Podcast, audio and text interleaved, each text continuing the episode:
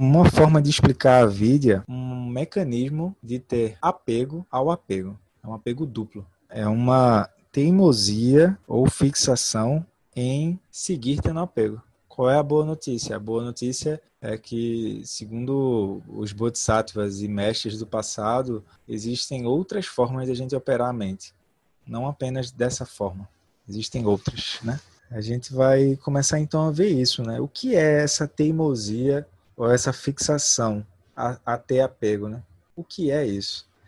Essa ilustração no, na apostila eu não acho ela muito boa, né? Na verdade, eu, eu, dei uma, uma procurada na internet. Eu acho que o livro do Lama Santen, o Roda da Vida, ele está completo, sabe? Em que sentido? É que ele tem as explicações e ele está muito bem ilustrado. Então, as fotos, tudo feito com muito cuidado para poder passar a experiência mais próxima. Né? Então, a pessoa tem a natureza livre, natureza de Buda, e agora ela vai ficar cega em relação a isso e vai procurar algo fora. Então, a bengala é isso, né? Ela vai tatear algo fora. Quando ela tatear, quando ela conseguir colocar a bengala no chão, aí ela gera o segundo elo, de forma inconsciente. Né? A avidya, em sânscrito, em tibetano, ma-rigpa. No Sutra da Prajna Paramita, exatamente na página onde ele diz assim: não tem ignorância, mas também não tem extinção da ignorância, nem os elos subsequentes, até a velhice morte e a extinção da velhice da morte. Então, do mesmo modo, não há sofrimento, ou origem do sofrimento. E por aí ele vai. Exatamente nesse trecho onde ele diz: não tem ignorância, nem extinção da ignorância. Em cima está a transcrição fonética em, em tibetano, desculpa. Então tem Marikpa, duas vezes. Rikpa é lucidez. Vidya, lucidez. Vidya, visão. Os grandes mestres são chamados de Vidyadaras. Dara é aquele que detém, ou aquele que consegue ver sem esforço. E Vidya é a visão. Tem uma história que é do o, o Trumpa, né? O Trumpa estava no, nos Estados Unidos e ele inventou de se importar por aqueles, aquelas pessoas que ninguém estava afim de se importar, que eram os hippies loucões. Então, na época que veio o Karmapa, que era o mestre dele, ele disse: Ó, oh, é o seguinte, essa coisa de porra louca, tudo vale, é o seguinte, vamos botar ordem na casa. Todo mundo vai ter que andar é, bem arrumado, etc. Não, não tem isso de maconha, drogas, ó, que a gente vai. O chefe da linhagem tá vindo, vamos organizar. Aí a galera começou a achar o Trumpa um saco e todo mundo foi. Ou seja, eles não estavam querendo um professor de Dharma, né? Eles estavam querendo alguém que dissessem que eles eram especiais dentro da loucura deles. Aí uma sanga muito, uma suposta sanga muito grande foi embora.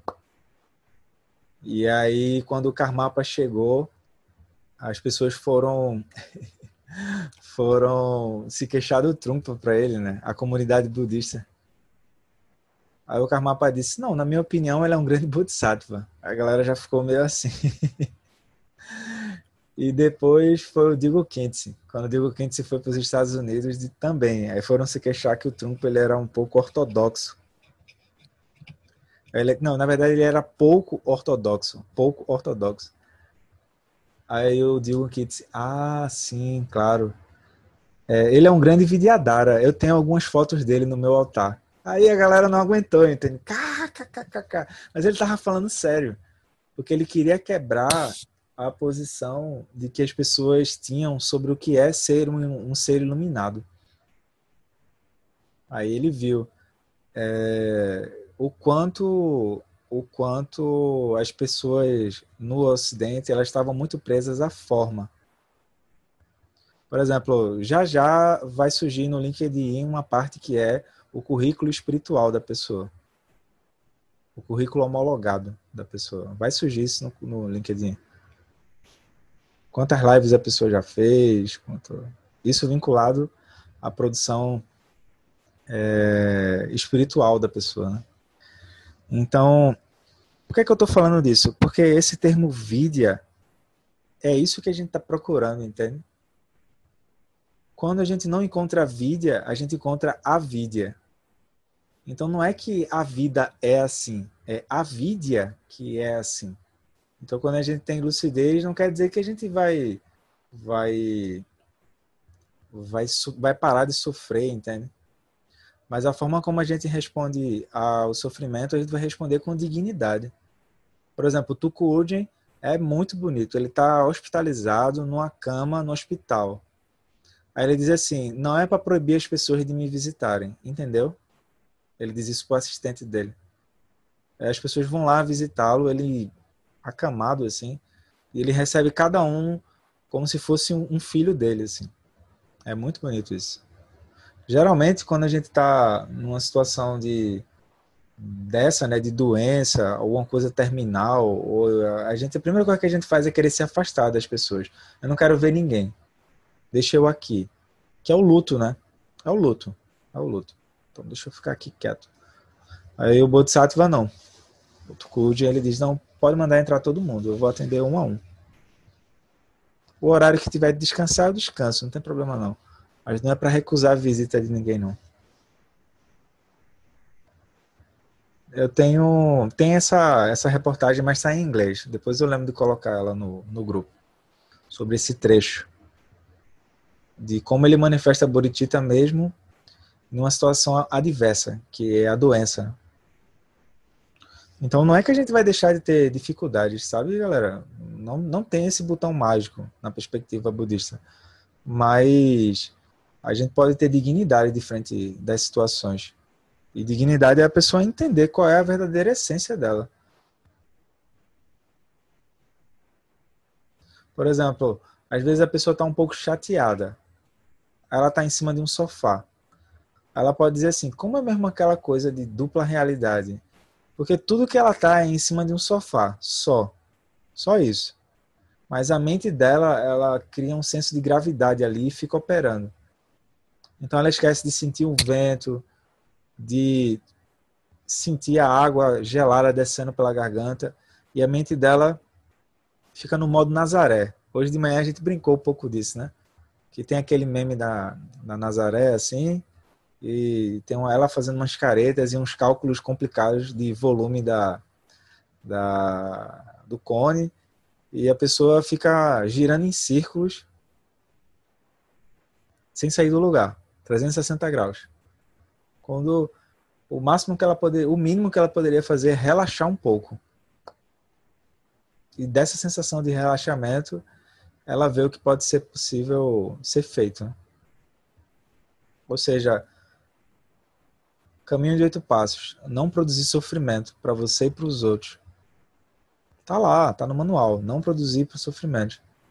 Mas a pessoa está inconsciente disso, entende? Então, é, a gente pode dizer que o primeiro elo é a vidya. O primeiro elo já contém, tá? O primeiro elo já tem os três animais, algum dos seis reinos. Ele já tem o primeiro elo o que é que vai acontecer? Todos os outros 11 elos é uma é como se fosse uma aglomeração de avidia em si mesma. Como se fosse uma bola de neve. Não tem uma bola de neve? Aí ela vai aumentando, aumentando, aumentando, aumentando, aumentando até chegar no décimo segundo. Mas é, o que a gente está querendo ver é qual é a essência da bola de neve. A gente não quer ficar sabendo se a bola de neve vai para frente, se vai para trás, se vai para cima, vai para baixo. Não é isso. A gente quer saber assim, como começou essa bola de neve. Então, ó, esse primeiro dos 12 elos. Então, na perspectiva dos ensinamentos, na perspectiva do Dharma, existe uma forma de abordar o sofrimento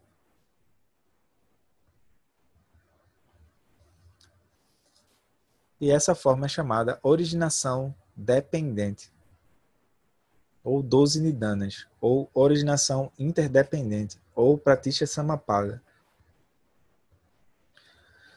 E esses 12 elos, ele é enfatizado em várias escolas do Dharma como simplesmente a própria mente do Buda. Então, para aqueles que enxergam o sofrimento, nós vamos falar os 12 elos como sofrimento. Para aqueles que enxergam os 12 elos como uma liberação, vamos falar dos 12 elos como uma liberação. Para aqueles que tentam entender como que a mente do Buda funciona, vamos falar da mente do Buda a partir dos 12 elos. Então, a vidya significa vidya significa sabedoria. Hum, eu acho que essa grafia está errada. Não é avidia com Y no começo. Mas tudo bem. Vidya significa sabedoria, visão, lucidez. Avidya significa perda da visão. Ou seja, eu olho para a minha realidade ao redor e eu sofro porque a minha visão ela é uma visão estreita em, em relação à realidade como ela é. Dharmadato. Dharmata. Então, o que, que acontece? Quando eu perco a lucidez, meus olhos agora vão ficar adoecidos por avilha. Tá? Ou seja, diante das coisas, eu não vejo mais as coisas como elas são. Eu vejo as coisas dentro de uma perspectiva limitada, dentro da bolha. Qual é o desafio? O desafio é manter bodhicitta de forma completa e estável, ou seja, manter a compreensão do, da fugacidade do samsara e ao mesmo tempo voltar para ajudar os seres que não, não vem dessa forma. Não vem. Então a vida é o primeiro elo de 12 e é simbolizado por um ceguinho, um cego. Aí ele diz: de modo geral, todas as rodas da vida simbolizam a vida com um cego, com um cego com a sua bengala. Então, por que um cego? Porque essa é a razão pela qual ele vai usar o exemplo do cubo de Wittgenstein. Vamos utilizar imediatamente o exemplo do cubo ao lado. A Lama vai dizer: Eu costumo utilizar esse exemplo em muitas de minhas palestras, por se tratar de um exemplo muito eficaz. Vamos examinar o cubo cuidadosamente. Então, se eu não me engano, então esse cubo não foi o Lama que criou, esse cubo é de Wittgenstein. E é realmente necessário o examinarmos com muito cuidado, porque ele é a chave para a gente entender a vida. Se puder entender isso, ótimo. Então, o cubo não é o, último, não é o único meio, tá? De se entender a vida. Por quê? Porque a delusão está por todos os lados. Eu não, não tenho uma boa conexão com esse termo delusão, sabe? Porque às vezes a gente fica é, muito filosófico com isso. Então eu vou trocar delusão por aflição mental. Eu acho que é mais coerente. Então a aflição mental está por todos os lados. Qual é a aflição mental? Como eu estou inconsciente de que a vida é um mecanismo de ter apego ao apego, eu não vejo isso, entende? Eu só me movo dessa forma. Então, Buda vai dizer: vocês acham que tem bons olhos, mas vocês fitam a, a névoa da ilusão. Então, ele diz assim: vamos usar o cubo como uma porta para acessar essa compreensão. Então, é realmente muito necessário compreendermos a operação por avidya. Então, a gente poderia dizer: a gente pode operar a mente de modo condicionado por avidya, ou a gente pode operar a mente por liberdade, por vidya. Tá? Então vamos lá.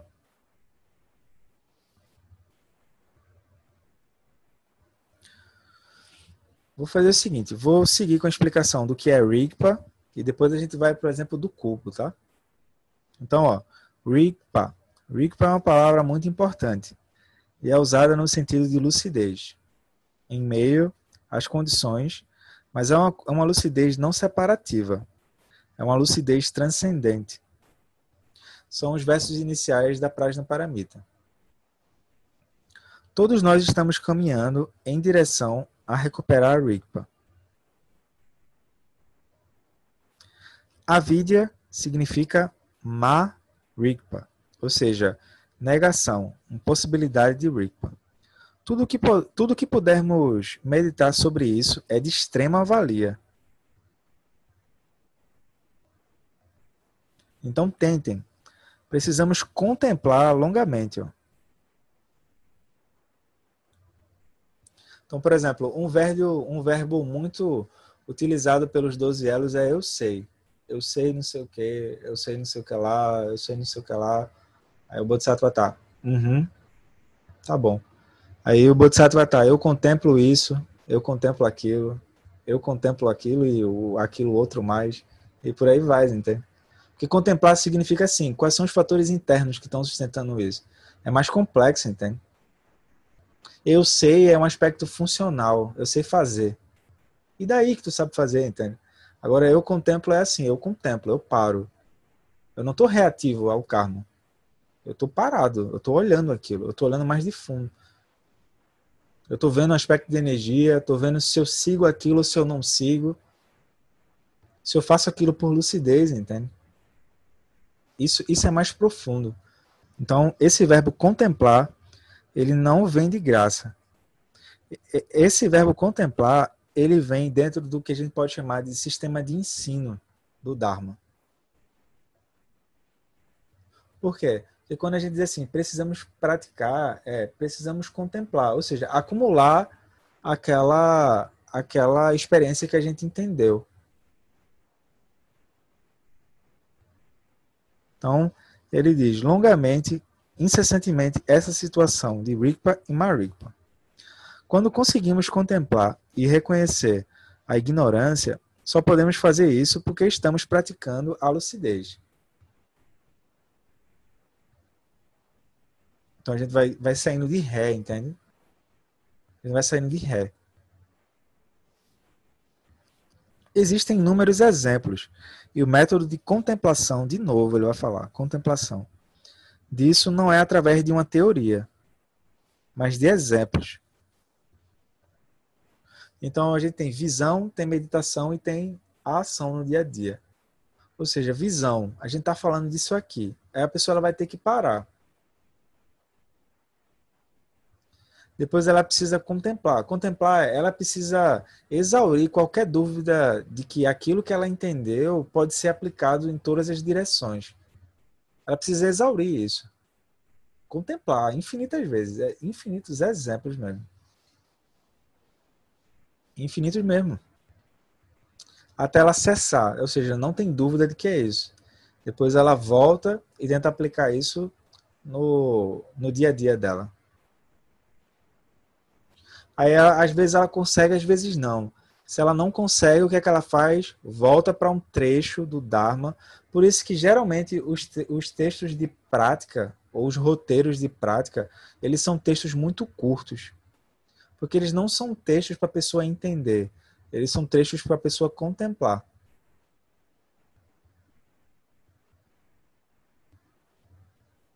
É mais ou menos assim, ó. A pessoa está aprendendo a tocar um instrumento ela vai entender, por exemplo, que a tríade que forma um acorde maior é uma terça, é uma tônica, uma terça maior e uma quinta maior. Ela entendeu. Aí ela toca o instrumento, entende? Aí ela, ah tá, ok, Lá maior é isso, blém, é uma coisa alegre. Aí ela diz assim, bom, e uma coisa, e o que é, que é um acorde menor? É uma tônica, uma terça menor e uma quinta maior. Aí ela, Lá menor, blém, Aí ela diz: Eita, ótimo, entendi. Agora vamos procurar exemplo. Ou seja, com acorde maior, tudo é um pouco mais alegre. Com acorde menor, tudo é um pouco mais triste. Então vamos procurar exemplos. Aí a pessoa ela lembra de quê? Acorde maior, lá maior. Ela lembra de quê? Oh, Olga, iraniro, Olga, meu bem. Aí ela, eita, acorde maior, joinha. Aí ela, tchum, contemplou, entende? Agora daqui a pouco ela vai assim, acorde menor. Aí Nelson Rodrigues. Boemia. Tum, tum, tum, tum, tum, tum, aqui me tem de regresso. Aí ela contemplou, entende? Aí ela pode ir para uma, uma próxima música. Aí ela, ah, tá. ok. Ela não está reativa, entendeu? Ela está entendendo o que está acontecendo. Por exemplo, uma pessoa que está assistindo a um filme de qualquer jeito, totalmente reativa, quando as cenas vão acontecendo, ela está super reativa àquilo. Agora, uma pessoa que já viu o, o como é que ele chama? O, os bastidores daquele filme, ela tá olhando o filme e tá dizendo, uau, como é que eles conseguem pegar aquilo e transformar nesse filme, entende? Como é que eles conseguem pegar chroma key e transformar chroma key em uma outra coisa? Que interessante isso, entende? Então, o que acontece? Ao invés de a gente ficar na, na no jogo de stick e puxa, de gosto ou não gosto, quando a gente está contemplando as experiências, a pessoa ela vai vendo isso, tipo, uau, como é que eu estou dando aos objetos um, um olhar mais amplo do que eles realmente são. Então, a pessoa olha e ela agora já não vai ficar à mercê do chocolate. Ela agora está vendo como é que ela, ela olha para aquilo e a visão dela agora fica só em cima do chocolate. Parece que o chocolate é um mundo, entende? E o chocolate não é. Aí se ela vai comer o chocolate ou não, é outra coisa. Mas ela está fazendo aquilo por liberdade, entende? Então, a gente vai precisar ver exemplos. Para ver exemplos, precisa fazer pensar, contemplar e repousar. Não tem como.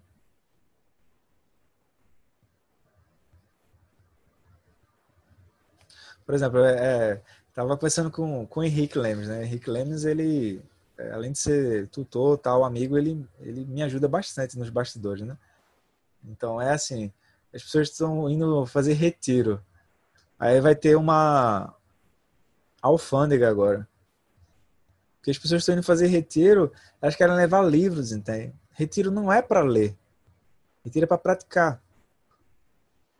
Aí, às vezes elas dizem, vou levar meu travesseiro, aí bota livro dentro do travesseiro. Isso gera karma negativo, galera. Só, só para eu ler mais um pouquinho? Não, não tem ler mais um pouquinho. É sentar e praticar, entende? A etapa de ler já foi. só para a gente ter ideia, entende? Por quê? Porque a gente tem um vício de achar que, que tem que entender, que tem que entender, que tem que entender. Não é, tem que contemplar. A sabedoria do Buda não veio pelos livros. A sabedoria de Jesus Cristo também não veio pelos livros. Agora a gente quer ser herói sem encontrar com os demônios. Não existe isso. Pode ver, os filmes é isso, né? O filme é alguém tentando encontrar alguma coisa. Aí essa alguma coisa nada mais é do que alguma, alguma purificação que aquele personagem principal precisa fazer. Aí ele purifica e depois ele segue. Aí acaba o 12 elo e ele transmigra. É isso. Essa é a visão de Prajna Paramita sobre os filmes. Aí isso não dá ibope, entende? Porque é muito direto, é muito cortante, é muito preciso. Prajna Paramita não tolera neuroses. Aí isso não dá ibope. Aí tem que ver o quê? Dzonza Kentse para dizer a vida como um filme. Aí, oh, mas esse filme sou eu que estou estrelando o papel principal? Aí pronto, perdeu. É isso, né? É um problema de Sansara, assim. Aí, olhe, tem alguma coisa que você pode fazer que você pode olhar para os outros seres, entendeu? Mas quando eu olhar para os outros seres, eu vou continuar sendo o papel principal? Aí o Buda, eita, Avalokitesvara, vai lá falar com ele lá. Olhe, aí Chenezig é um bom negociante. Ele vai negociar assim. Olhe, tudo bem você ser o, você achar que você é o papel principal, mas no final dedique os méritos para os seres, assim. Continue fazendo isso, vá. Aí é isso, entende? Então, é interessante a gente olhar para isso. Daí, para acabar o encontro de hoje, tem essa brincadeira. O pessoal que já frequenta já os grupos da Roda da Vida vai, vai me perdoar, mas vamos lá. Então a gente olha para cá e o que é que a gente está vendo, né? Algumas pessoas vão dizer: Bom, eu vejo seis triângulos. É, pessoa, alguns vão dizer, eu vejo uma pizza. Alguns vão dizer, é uma pessoa com uma sombrinha de carnaval vista de cima. Alguns vão dizer, bom, isso aí é um hexágono equilátero. Alguns vão dizer, ó, oh, isso aí é só papel e um bocado de riscado. Alguns vão dizer, bom, isso aí são dois, dois cubos. E por aí vai, entende? Ou seja, isso aqui é um exemplo direto de como que a gente dá nascimento às coisas e em seguida nossa atenção acha que isso que a gente está sustentando é tudo, mas não é. Ou seja, a pessoa vai ter que entender e sorrir para como que ela é fisgada pelo Sansara e Maharaja debocha dela o tempo todo, que Maharaja é debochado. Maharaja debocha o tempo todo. Maharaja vai lá e diz: KKKK, tá pensando que ele vai, ter, vai ser vitorioso nesse joguinho? É KKKK. Isso aí é só deboche. Aí ele pá, dá uma porrada assim.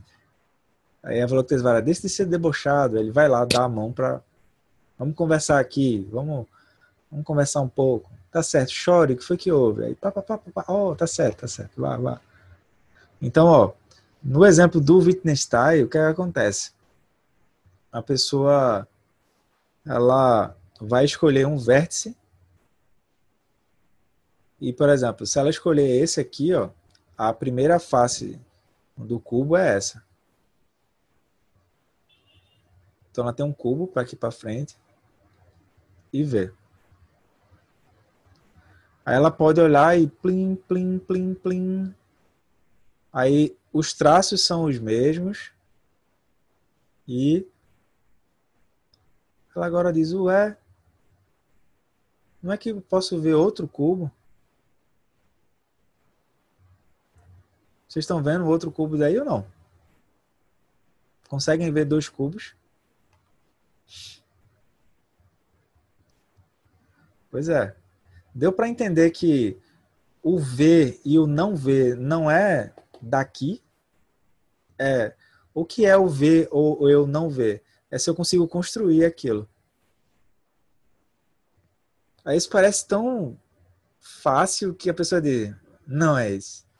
Não é isso. Precisa ser mais complexo. Não é assim que a vida é suja. É, Buda, tá bom. Então, como é? Como é que você vê? O Buda vai tentar pegar como a pessoa vê?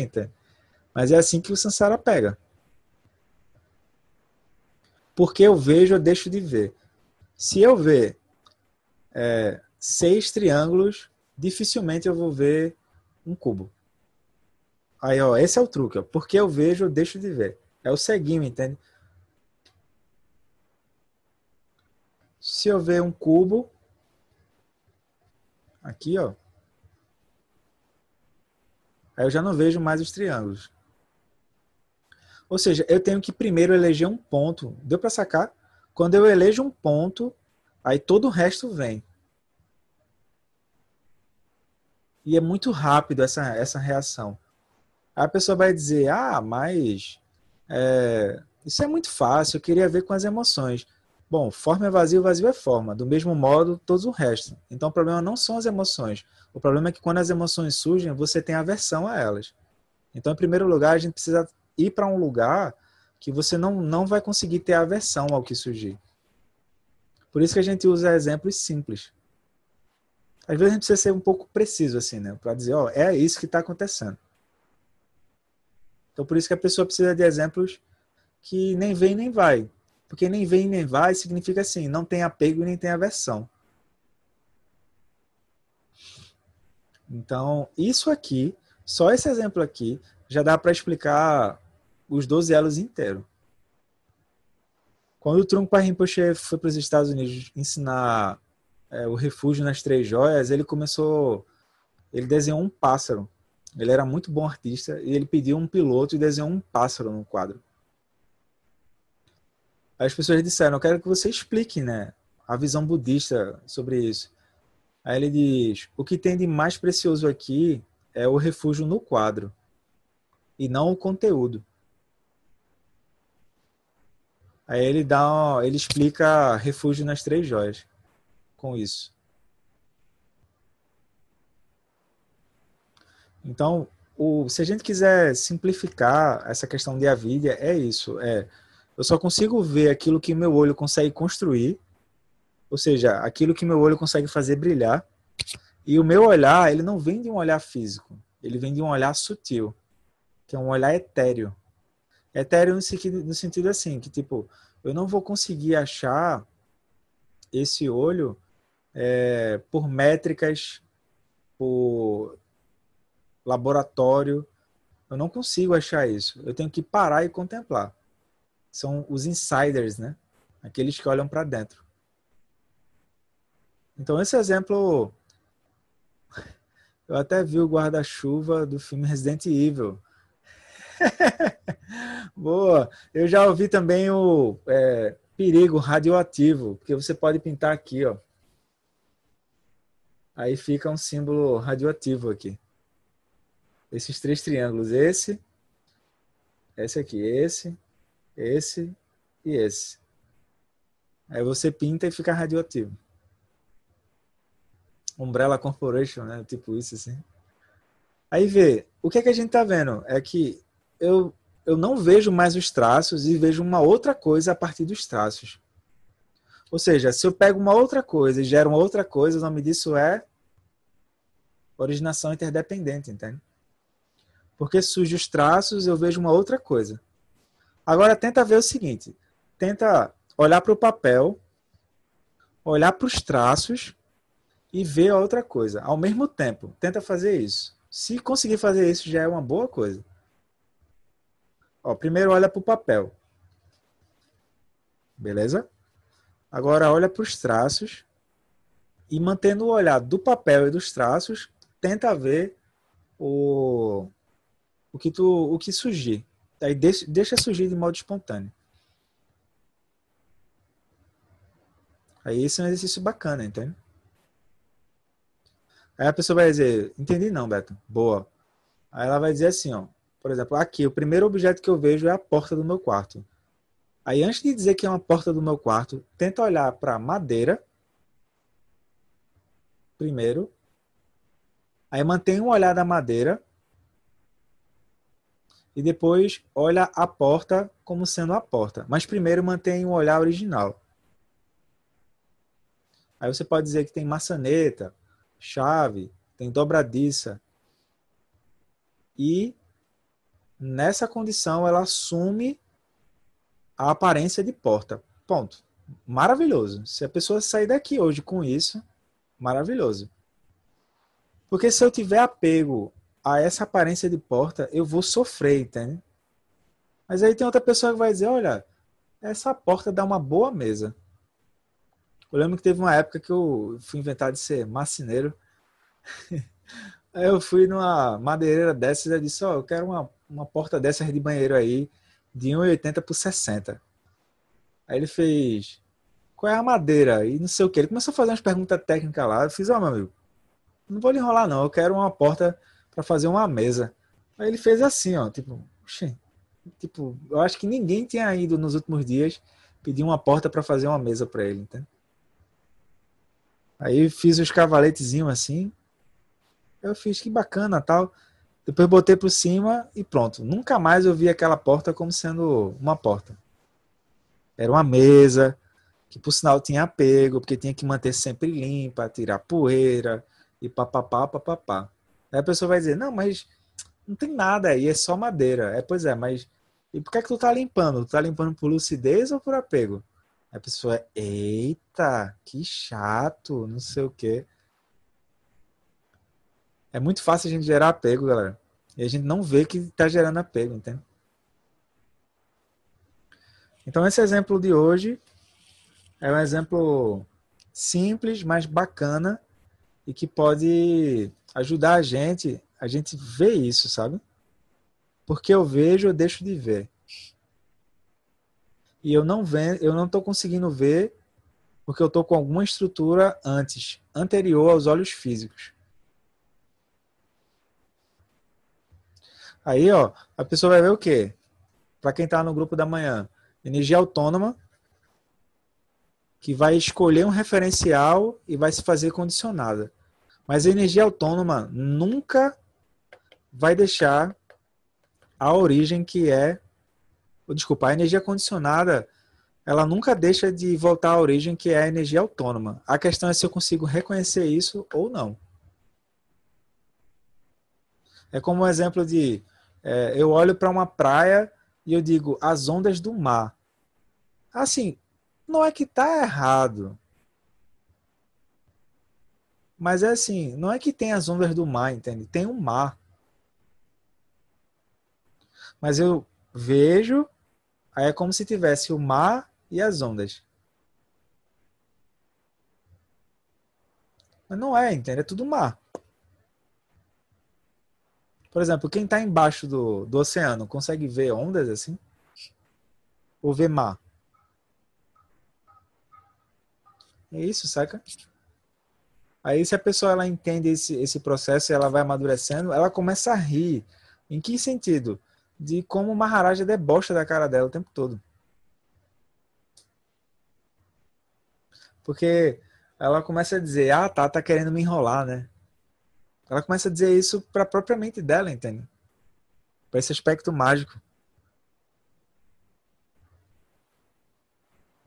Ela vai entendendo qual é a emergência, ela vai ela vê tudo, ela vê tudo. Então esse exemplo, ele aparentemente é o, o mais simples de todos os 12 elos, mas ele ajuda a gente, sabe? A não ficar fixado. Pode ver, é, tem uma hora de tanto olhar para imagem, aí vai ter uma hora que a pessoa fica querendo fixar. Por exemplo, eu tenho uma tendência a fixar como um hexágono. Aí agora eu reconheço e solto, entende? Outras pessoas vão olhar como sendo a embalagem da pizzaria Candelabro.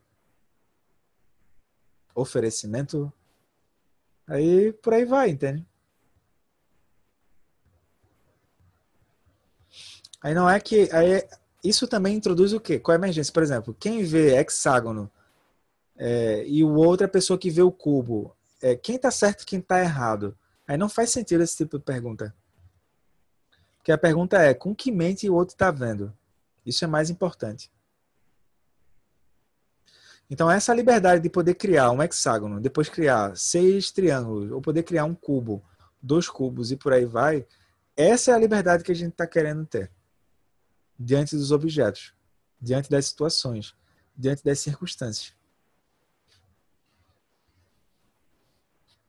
Então, essa abordagem mais sofisticada, terceiro giro da roda do Dharma, ou seja, a partir da luminosidade, mas é a forma como como a gente vai tentar se mover. Então, então é assim, é, o sofrimento eles pode aparecer, mas eu entendo agora o que é que eu estou chamando de sofrimento. Eu entendo agora o que é que eu estou chamando de sofrimento. E entendo que o que eu estou chamando de sofrimento não tem o peso que eu estou achando que tem. Basta parar, olhar e contemplar. Então, que os méritos desse encontro se expandam e toquem a todos. Que o Mestre Universal da Paz e da Compaixão, Sua Santidade Dalai Lama, juntamente com todos os mestres e todas as tradições que veiculam essa mensagem, tenham longa vida. Todos estejam a salvo de gerar pensamentos negativos. O obstáculo mais destrutivo. Que esses pensamentos nunca surjam em nossa mente. Que todos os seres também estejam livres de pensamentos negativos. Ao longo de minhas muitas vidas e até esse momento, todas as virtudes que eu tenho alcançado, os méritos gerados por essa prática, todas as que vieram a conseguir, ofereço para o bem-estar dos seres sencientes. Possam a doença, a guerra, a fome e o sofrimento diminuir para todos os seres, enquanto sua sabedoria e compaixão aumentam nessa e vidas futuras. Possa eu claramente perceber todas as experiências como sendo tão insubstanciais quanto o tecido do sonho durante a noite, e imediatamente despertar para perceber a manifestação de sabedoria pura no surgir de cada fenômeno, possa eu rapidamente alcançar a iluminação para trabalhar sem cessar pela liberação de todos os seres.